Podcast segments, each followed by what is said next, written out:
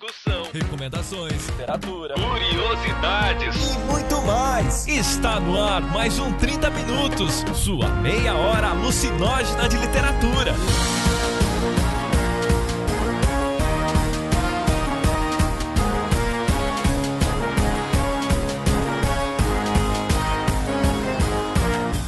Apresentado por ele, que acordou de sonhos intranquilos, metamorfoseado em um japonês, Vilton Reis. Eu acho que essa galera que fez o bafafá só leu o começo da notícia mesmo. E a rainha da polêmica, Cecília Garcia Marcon. O tanto de gente compartilhando essa notícia, indignado, chocado, protestando contra as tristes armadilhas do mercado editorial conservador, que consomem somente o mesmo tipo de livro. E aquele que lambe o sapo, Jefferson Figueiredo. A polêmica acabou sendo gerada porque foi a Folha de São Paulo que falou isso, né? Quando cai na Folha de São Paulo também, as pessoas, pô, levam muito a sério também.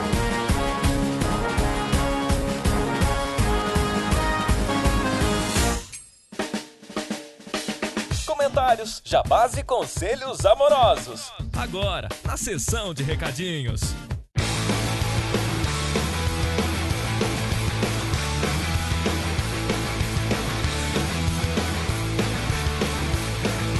E nos nossos comentários de hoje nós temos muita coisa, mas elas serão faladas de um jeito muito rápido, muito express. Jefferson. Bem, nos comentários do último cast, o comentário do Alex Horman, acho que é isso, ele criou uma teoria conspiratória para dizer porque todo mundo que leu O Apanhador no Campo Centeio matou ou vai matar alguém, tá lá no cast, leiam. Tem a Isabela Abreu que disse que leu o livro depois que descobriu que era o preferido do Woody Allen. E não achou grande coisa. E também tem o do Vitor Coutinho que achou o episódio no duro ótimo, o que é o suficiente e é um bom recado. Comece dele já recados assim, gente. No duro foi bom e era isso. Abraço. E no grupo essa semana nós tivemos várias polêmicas. Por exemplo, o Danilo puxou um papo sobre personagens azedos da literatura. Aí a Nadine Prates diz que acha irritante até a morte a Natasha Rostov e o Pierre do Guerra e Paz. A Lola Davi acha a Luísa, de o Prêmio Basílio, azedíssima. Lola, você me representa. Eu te amo. Eu torci muito pra Luísa se fuder. Eu também. E a Marina Campos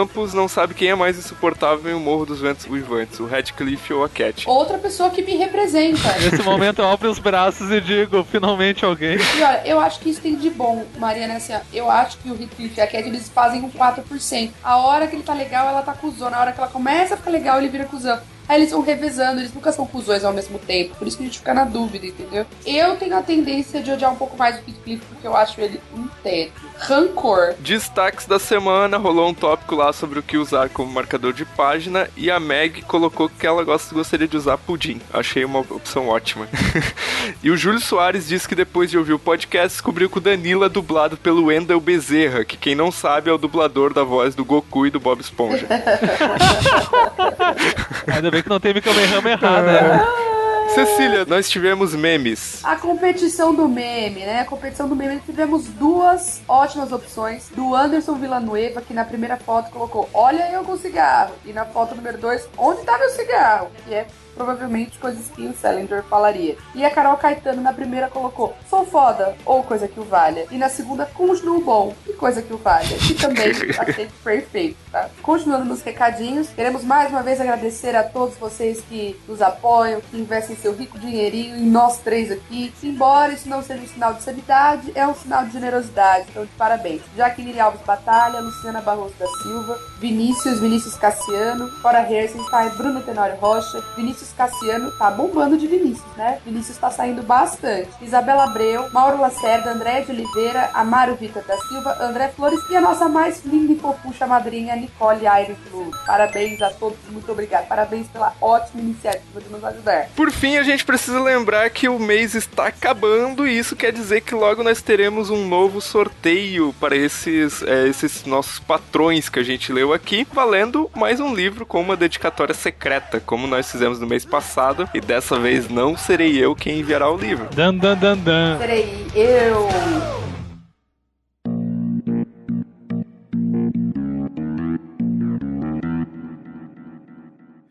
Nosso podcast de hoje vai tratar de um tema que não é exatamente um livro, não é exatamente um autor, mas é algo que aconteceu recentemente, na verdade na última semana, se você estiver ouvindo esse podcast na semana que saiu, que foi um caso aqui do nosso mercado literário, uma notícia curiosa e que inclusive teve beijinho no ombro na notícia, né? E por isso, não por causa do beijinho no ombro, mas pelo fato de ser uma...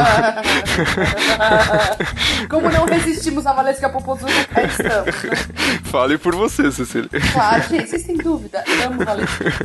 Não, mas é, me, me, informaram semana passada que a onda do momento agora tá tranquilo, tá favorável. Ah, mas só semana passada eu tenho alunos que me falaram das férias, o primeiro dia de aula, com tá tranquilo, tá favorável. Tô ouvindo essa porra faz um mês. Ah. Meu Deus, pra ver que nível eu tô. Mas então, vamos para o caso, para o problema em questão. Para a treta. Para a treta. Existe uma escritora carioca chamada Marta Batalha. Será que o sobrenome dela quer dizer alguma coisa? Não, brincadeira. Nossa, o cara tá impossível hoje. Né? A Marta escreveu um livro chamado A Vida Invisível de Eurídice Guzmão. Não vou opinar sobre o que eu penso sobre esse título, tudo bem. E o que aconteceu? A Marta enviou esse livro para várias editoras brasileiras e, como acontece com a maioria de nós todos que tentamos publicar livros, ela não foi publicada. Esse é o primeiro ponto. É, mais um fato que precisa dizer é que ela tinha uma grande agente ao lado dela, que é a Luciana Vilas Boas, que é provavelmente a agente mais poderosa do Brasil, que é a agente do Gustavo também. E mesmo assim, ela não conseguiu ser publicada. Porém, uh, o livro dela, né, com essa com esse problema da rejeição aqui no Brasil, essa história teve uma virada, o que eu diria que é um final feliz. Que é o seguinte, ela chegou na feira de Frankfurt de 2015, que para quem não sabe, a feira de Frankfurt é a maior feira do mundo de negócios de livros, né? Então, tipo, os editores, as editoras mais importantes do mundo vão para Frankfurt. Existem alguns casos que os livros chegam a ser, tipo, meio que rola um leilão, assim, ah, determinado título precisa vender pro Brasil e as editoras brasileiras dão lances para ver quem fica com aquele livro e tal. Enfim, uma feira de negócios do mercado editorial. E aí, o livro na Marta, lá ela foi vendida. Os direitos da obra foi vendida para uma editora alemã que eu não vou tentar pronunciar o nome, né, para não fazer feio. Pô,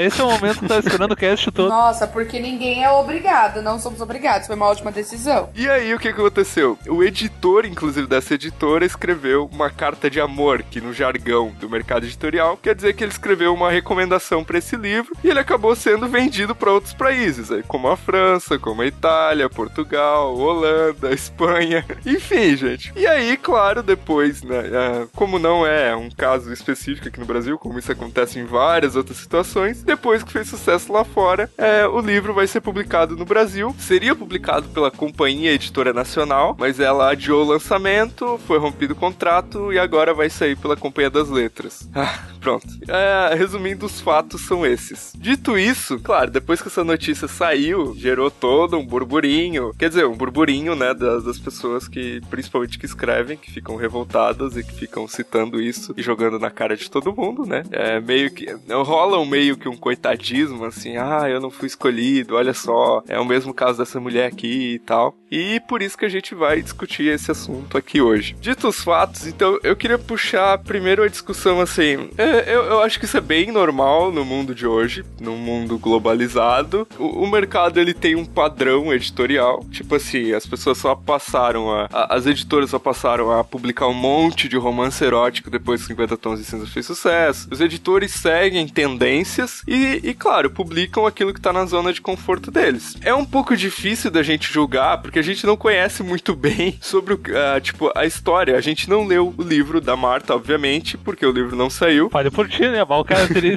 teria bah, eu tenho contatos. Olha só, né? Mas eu, eu não tô nesse naipe ainda, nesse nível. Então, tipo, é um pouco difícil de dizer assim, ah, ela fez isso, ela fez que, aquilo, o livro dela era sobre isso, sobre aquilo. Na notícia da Folha, fala um pouquinho que o romance conta a história de duas irmãs e tal, de classe média que mora no Rio de Janeiro, da década de 50 e 60, e a, as duas irmãs precisam enfrentar limitações de serem mulheres nessa época. Não sei, eu acho que assim, existem bastante livros sobre isso. É uma sinopse bem simples, assim, quando, quando eu li assim, eu pensei, bah, deve ser um livro muito foda, né? Muito revolucionário. Né? Aí quando eu disse assim, duas irmãs de classe média no Rio de Janeiro, eu pensei, novela das oito? Ah, não. Isso, isso eu acho que foi a única quebra, assim, que me deixou realmente revol muito revoltado, porque eu pensei, bah, deve ser um bagulho muito poderoso. Não, é só, sei lá. Posso falar o que me irritou nessa história? O tanto de gente compartilhando essa notícia, indignado, chocado, protestando contra as tristes armadilhas do mercado editorial conservador, que consomem somente o mesmo tipo de livro, não se arriscam nem numa edição diferente, nem numa edição comentada do mesmo tipo de livro, percebe? Queridos, é, é, é esse o resultado de quando a gente consome só um tipo de literatura. Por exemplo, eu li 50 tons, aí eu vou ler Silvia Day, aí eu vou ler a série Canalha, Filho da Puta Irresistível, aí eu vou ler Sabrina, aí eu vou ler Júlia. Ué, vocês acham que vai acontecer o quê? É só isso que vai ter publicado. Me irrita um pouco essa coisa de, nossa, tá vendo? Parece que teve que ir para fora para alguém de fato valorizar, porque nem os críticos daqui são bons críticos, nem os avaliadores daqui são bons avaliadores, ninguém aqui é bom. E aí deixaram passar uma obra-prima digna de Nobel pra. Entendeu? Ficou, ficou um pouco essa sensação, eu achei que houve um exagero gigante da situação como um todo. Aqui se consome basicamente uma coisa pasteurizada. Por quê? Porque existe um, um perfil de leitor muito despreparado para arriscar. As pessoas não gostam de arriscar numa leitura diferente daquilo que elas sempre leem. Isso significa que sempre vai ter sido publicado, sempre será publicado o mesmo tipo de livro pelas editoras maiores, como a companhia que vai publicar ela agora. Vai publicar o mesmo tipo de livro. O Gustavo mesmo, olha só, o livro dele, em termos de linguagem e de inovação, não é complexo, entende? Do tipo, dá para ler com tranquilidade, dá para ler sem sofrência, entendeu? Sem grandes saltos. Ele passou um puta perrengue para conseguir publicar o livro dele, porque um monte de editora grande tava com medinho. Ai, sabe o que que é? Então a gente tá com medo de não vender, tá com medo das pessoas ficarem assustadas. Então, assim, isso é reflexo de um público leitor acomodado, que lê sempre o mesmo tipo de coisa. É esse, essa é uma consequência apenas. Eu não entendi a surpresa e o choque, principalmente a indignação hipócrita de um monte de gente que eu sei que lê variantes do, do mesmo livro só, sabe? Ah, menos, por favor, né? Pronto, falei. Cara, tem uma coisa assim que eu achei bem engraçada. Tem várias coisas pra tirar do, que aconteceu. Primeiro, é um certo complexo de, de virar-lata, assim, ah, só lá de fora entende de literatura. Mas eu lembro que, eu, que, que, a notícia vai te guiando até isso também, até quando tu chega no que, que é o livro. Quando tu chega no que, que é o livro em si, eu lembro que eu olhei assim, tá, mas, cara, é, qual é o bairro? É, não, é, não é o Leblon, é qual é o bairro do Rio de Janeiro que se passa o livro? É. Na Tijuca. Na Tijuca. Porra, cara. Pô, eu, a primeira coisa que eu pensei, novela das oito, sério mesmo, foi, eu, porque o clichê do clichê. Tá, mas eu pensei que fosse um livro, sei lá, falasse alguma coisa séria. Tá, fala de emancipação da mulher dos anos 60, mas, cara, tem milhares de pessoas que falam. Ao menos que ela realmente fale de uma forma muito diferente e que dê muita porrada, ela não parece assim, ter nada demais para virar uma, um livro publicado de cara por uma grande editora, além de ter uma boa pessoa pra indicar que é a gente dela. E se fez um bafafá por, sei lá, tipo, eu acho que muita gente fez um bafafá, mas não leu notícia, assim. Uma coisa que foi muito clara. Porque se tivesse lido, não teria feito o bafafá do jeito que fez. Ou eles. É, cara, é, a minha interpretação foi parecida com essa do Jefferson, assim, que até metade da notícia parecia que era uma coisa, e aí eu, eu acho que essa galera que fez o bafafá só leu o começo da notícia mesmo. Porque, por exemplo, no meio da notícia tem como a Luciana descreveu o livro lá fora para vender para as outras editoras. Daí tem uma citação, né? Isabel Allende encontra Elana Ferrante com humor Jorge Amadiano. Ou seja, é um livro meio que tenta ter uma vocação de best-seller. É, e tem uma, não, e tem uma coisa assim que eu acho que vende muito lá fora, que é a ideia do Jorge Amado, entendeu? a ideia do exótico. Pra gente não faz muito sentido, mas fora do Brasil a ideia do exótico é. Pô, eles procuram isso na América Latina, gente. Tipo, principalmente na Europa, acho que nos Estados Unidos não tanto, assim, escritores que escrevam tipo Gabo ou Jorge Amado, assim, descrevendo uma América Latina meio mágica, meio surreal. Pô, ela, ela colocou isso já na descrição, isso vende, entendeu? Lá na Europa vende, pelo menos. É, tipo assim, mas ela botou isso na descrição, mas a sensação que dá é que, cara, é um, mais um romance de costume, como vocês falaram, meio novela das oito. E as próprias palavras da autora, que ela diz no final da notícia, assim, ah, por que ela não foi publicada no Brasil, né? Daí ela fala sobre os livros que são, são premiados e publicados nas grandes editoras do Brasil, de brasileiros específicos, né? Aí ela questiona, ah, por que temos que fazer uma literatura que não seja agradável? Por que sempre temos que reinventar a forma e a linguagem? O Brasil precisa de uma literatura em que a gente se reconheça. É, é, esse é outro ponto polêmico que eu queria trazer pra discussão. É, isso eu até concordo com ela, porque às vezes. Eu concordo em parte. É, eu concordo em parte, assim, principalmente por ser formado em letras, cara. Puta que pariu, parece que quanto mais, assim, pseudo-intelectualizado, tu tem que ler uma coisa muito mais chata e sem sentido. Ah, mas segundo o Barthes, cara, o Barthes não era escritor. O Barthes era um teórico. Pergunta quantos livros o Barthes escreveu. Um, assim, livros, assim, que é uma autobiografia chata pra caralho só quem é estruturalista ainda lê. Ai, gente, eu tenho outro problema com essa fala, que não é esse. Para mim, o problema é a gente ainda insistir que leitura tem que ser apenas uma coisa agradável. Percebe? A gente, a gente anda circulando na mesma coisa. Então, a partir do momento também. Qual que é o problema? Tô falando porque eu trabalho na base da criação do, de, um lei, leitor? Parece que se você propõe uma coisa que é um pouco mais longa ou mais difícil, um pouco, tá? Eu não tô falando de tacar um capítulo lá do Ulisses na mão do, da pessoa, não é isso que eu tô falando. Tô falando de pegar aquele meio do som e a fúria do Faulkner e jogar na mão de alguém. Não é disso que eu tô falando. Tô falando uma coisa um pouco mais complexa, pouco mais complexa de repente. Ó, por exemplo, um livro da Luisa Geisler, o Luzes de Emergência se acenderam automaticamente. Ele exige ali certo raciocínio. Tipo, é um livro que você tem que estar concentrado para ler, mas não é nenhuma impossibilidade. Só que se é um leitor que acha que tudo tem que estar sempre mastigado, sabe? Tudo tem que estar sempre pronto, tem que ser sempre divertido, parece estar tratando a gente como se todo mundo tivesse chamando de leitor idiota, sabe? Poxa, se tem uma coisa que a gente tem falta, é de um leitor crítico que consiga pegar qualquer livro, tentar ler, se arriscar e emitir uma opinião sobre aquilo, e justificado. Tipo, ah, eu achei isso aqui muito difícil, tem umas palavras, muito, muito neologismo, muita palavra nova. Ou, ah, sei lá, eu achei meio entediante, parece que a pessoa descreve tudo, mas o, o enredo não avança. Percebe? É isso que faz falta. Não é questão de ser fácil, médio, difícil. A gente não tá jogando Street Fighter no fliperama, entendeu? Não é isso que a gente tá fazendo. A gente tá lendo, tá lendo, sabe? Não é possível que, que tem que ser uma coisa tão polêmica assim o tempo todo. E eu acho que essas falas, elas contribuem para manter o nosso estereótipo de, de leitor, sabe? Que é um leitor. O problema é que o autor brasileiro, ai, ou ele faz uma coisa muito babaca, ou ele faz uma coisa muito difícil. Não, o problema é que o público leitor tem medo, entendeu? A leitura no Brasil se tornou uma coisa tão complexa e tratada de uma maneira tão distante que as pessoas têm medo de chegar perto de um livro. Tem medo de pegar um livro e falar assim, nossa, mas eu não sei se eu vou conseguir ler isso aqui. É, eu acho que é isso, entendeu? É, é, isso que é o pior. Eu discordo em alguns pontos.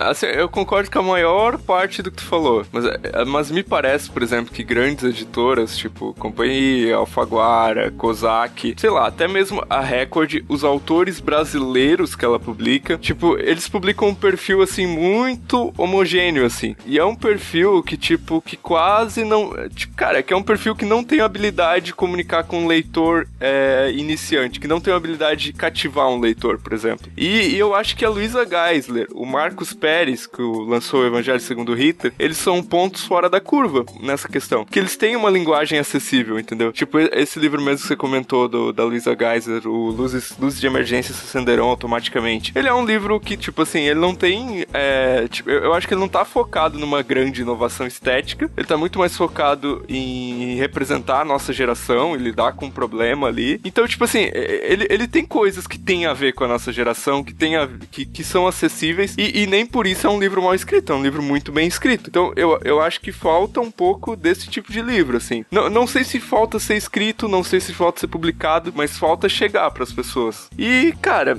assim, sobre a, a Marta Batalha, o livro dela, eu acho que realmente, eu, eu, assim, sem ler o livro, me parece realmente que é um livro que, sei lá, não inova em nada, mas eu, eu acho que tem que esperar para ler também, para opinar. E, e, eu concordo, assim, que, tipo, ah, se gerou uma polêmica muito grande a respeito de uma coisa que, tá, enfim, é mais um acontecimento. É que a, a polêmica acabou sendo gerada porque foi a Folha de São Paulo que falou isso, né? É. Aí tem, tem a, quando cai na Folha de São Paulo também, as pessoas, pô, levam muito a sério, entendeu? Aí tem uma foto dela bonita, pô, ela já trabalhava no mercado editorial, as pessoas. E tu vai lendo a notícia assim, parece que foi, nossa, que injustiçada, ninguém quis ela. Grandes merda, velho. Nossa, tô com puta, e daí, entendeu? Não, é, mas aí que tá, tipo, tudo isso.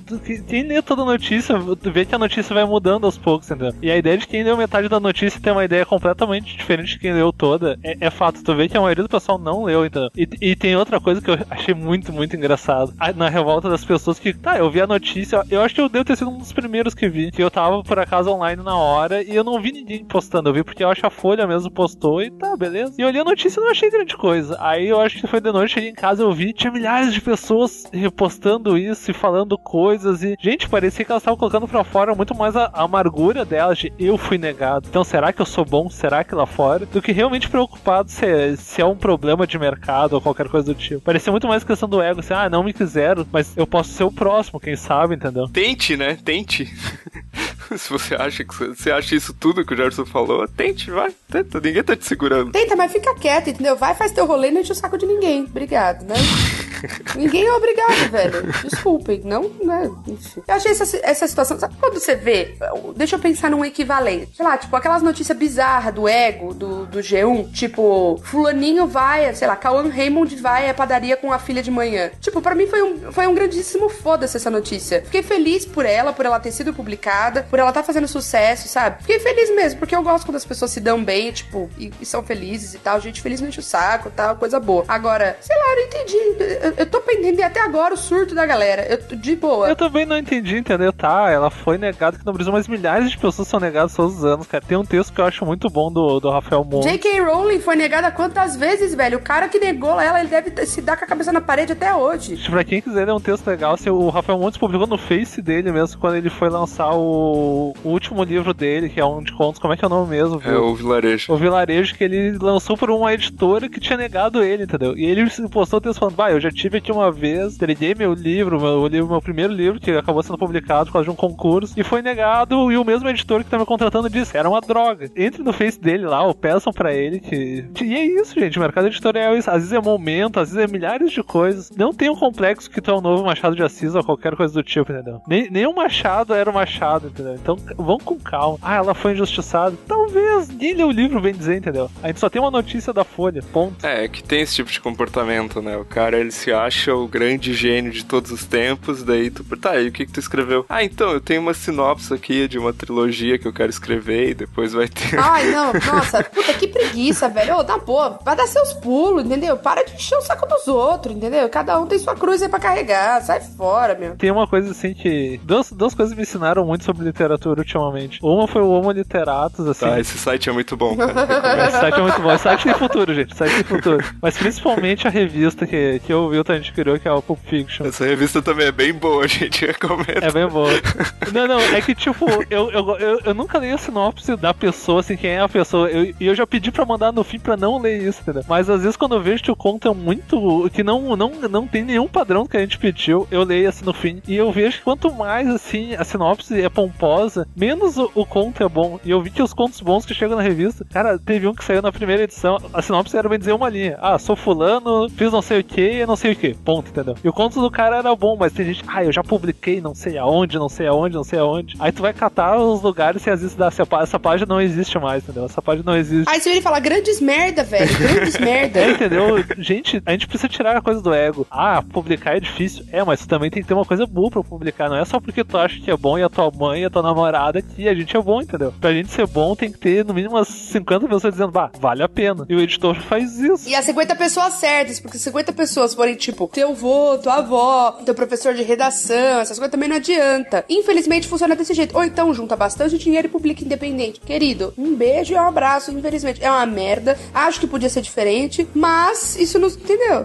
Isso não significa que será diferente. Pode a gente cruzar, escrever um texto no Facebook cheio de mimimi, não significa que a coisa vai se resolver. O mercado editorial é complexo, é injusto, tem muita merda publicada, tem muita gente boa que nunca vai ser publicada. Essa que é a real, entendeu? É uma bosta. Mas dificilmente esse tipo de comportamento que aconteceu essa última semana res resolve qualquer coisa. É, e tem outra coisa, assim, que a gente tava falando antes do, do, tipo de leitor que a gente tem. Eu acho que a gente tem, hoje, assim, de leitor, assim, duro, a gente tem dois públicos bem, bem diferentes que já foram citados. Aquele leitor, assim, bem, bem da moda. Ah, vai sair um livro sobre palhaço. Fez sucesso. Aí ele 50 livros sobre palhaço, pra dar um exemplo, assim, aleatório. Aí vira o doutor do livro de palhaço, né? Tipo, PHD é. no mesmo livro. Ou senão aquele leitor acadêmico chato que, tipo, tudo tem que ser muito, muito, muito, muito chato, cara. Que, tipo, sei lá, deixa eu me lembrar, o Betega. Eu tive que. Eu fui obrigado a ano passado, cara. É uma coisa assim, sem pé em cabeça, mas o fulano acadêmico disse que é bom e o ciclano acadêmico disse que é bom e ele é um professor universitário. E, pô, o mercado também tá muito estereotipado nisso, entendeu? Porque nós, leitores, assim, na maioria, a gente lê isso, entendeu? Não existe uma literatura meio campo e as, e as editoras vão publicar isso. Se tu só lê best-seller ou só, tu só lê gente pseudo-intelectual, a editora vai fazer isso. Ela não publica por caridade, ela publica porque ela quer dinheiro, então. É isso, gente. Ah, gente, eu mandei meu livro pra 15 editoras, tava lá que era fina foi finalista do Prêmio Sesc. Cara, a maioria nem respondeu, eu não tô preocupado. Porque se não querem me publicar, eu vou criar uma editora. Morra! Morra! não, não, mas é aquela coisa que a gente tá discutindo, sabe? Em vez de eu ficar me vitimizando, tipo, cara, eu sei, cada um publica o que quer e ponto. Se eu quero ser publicado, não, ninguém quer me publicar, eu, eu vou me publicar, pronto, sabe? Eu vou ficar chorando na rede social. Não, tem, tem uma coisa assim que eu, li esses tempos, que é de um escritor que eu, que eu descobri há pouco tempo, que é o Raymond Carver. Uma entrevista ele falando assim que no começo, quando começou a escrever, ele mandou pra vários lugares os livros dele, e nenhum deles foi publicado, assim. E um, de- e um deles, inclusive, rejeitou e mandou uma carta muito mal educada. E ele pensou, pá, sortemente o cara mandou aquela carta, porque foi a primeira vez que eu vi que eu re- realmente escrevia mal, entendeu? E que era um momento que eu devia não só mandar, mas eu devia trabalhar. Tudo bem que ele virou meio obsessivo, ele reescrevia os contos até morrer, entendeu? Mas, gente, não é só. Isso é uma coisa que a gente tem que aprender enquanto pretensos escritores. Não é eu escrevi, bah, achei genial, fiz a primeira vez ali, deu. A gente escrever, reescrever, reescrever. Tipo, muitos escritores medianos, aquele texto mediano que a gente vê, os caras que reescreveram umas 10 vezes. Textos bons que a gente lê, cara, as pessoas, os escritores retrabalharam aquilo um milhão de vezes, gente. Então não é. A gente também tem que ter isso em mente, não é porque a gente foi negado que é só injustiça. É a gente também, tem que É, trabalhar. às vezes é ruim mesmo. A maioria das vezes é ruim mesmo. É ruim, a gente tem que se profissionalizar e entender que, pô, o cara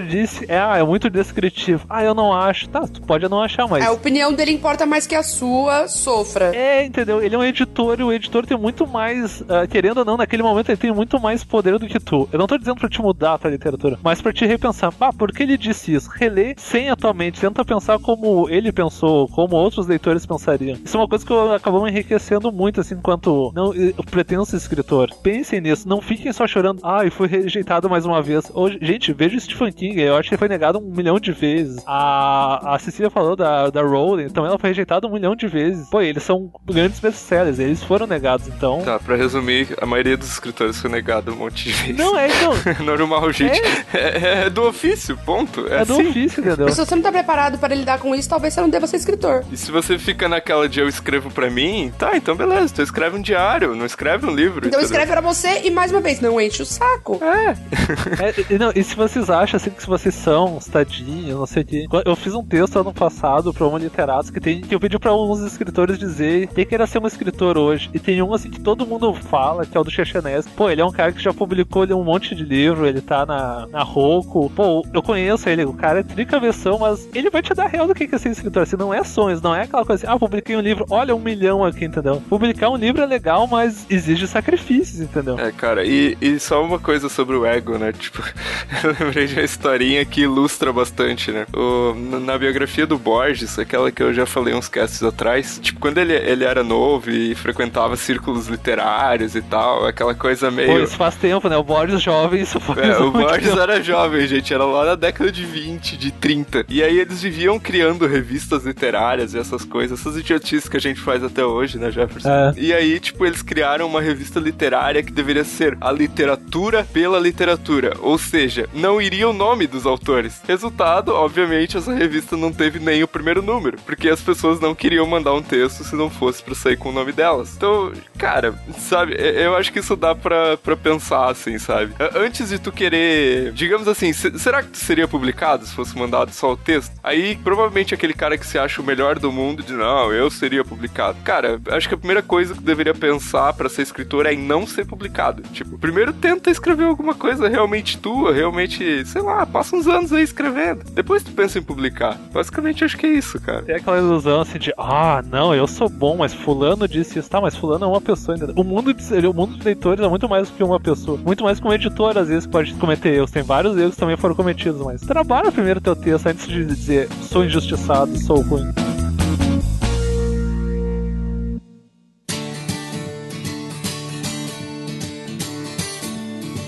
E pra finalizar esse cast, cara, é- é- esse cast era pra ser uma coisa, virou outra, e isso é o 30 minutos, cara. Por isso que eu me orgulho desse programa. Cada um tem orgulho de qualquer coisa, né? Bill Nossa, o Jefferson é foda. Tem gente que se orgulha das coisas que escreveu. né? Nossa. Eu tô aqui me orgulhando do podcast. cara, velho, meu Deus. Ai, ai, Jefferson, você tem mais alguma coisa a acrescentar? Não, gente, relaxe. Se tem uma coisa pra dizer, relaxe. Não se leve então a sério, por favor, gente. É só literatura. E escrevam melhor, né? Tá. Cecília, o que nós vamos perguntar para os nossos ouvintes? É o seguinte, falamos muito sobre o fato das editoras estarem meio acomodadas, o leitor ser meio acomodado. Então, a questão é, o que vocês, leitores, gostariam de ver mais em literatura brasileira com destaque, com publicação, e que você percebe que as editoras é, acabam importando ao invés de investir nos nacionais? Pode ser um gênero, pode ser um tipo de história, pode ser um tipo de personagem, de enredo, de experimentação de forma, enfim. Pensem aí no que vocês acham que está fazendo falta ser publicado em literatura brasileira e deixa claro sua opinião sobre o cast, não é mesmo? É isso aí, minha gente. Eu, eu acho que tem algumas coisas do que a gente conversou que talvez, é, não sobre a notícia, mas sobre essas coisas de escrita que talvez venham a aparecer em outros programas mais pra frente. Mas, enquanto esse programa não chega, é isso. Esse foi o nosso podcast de hoje e até semana que vem.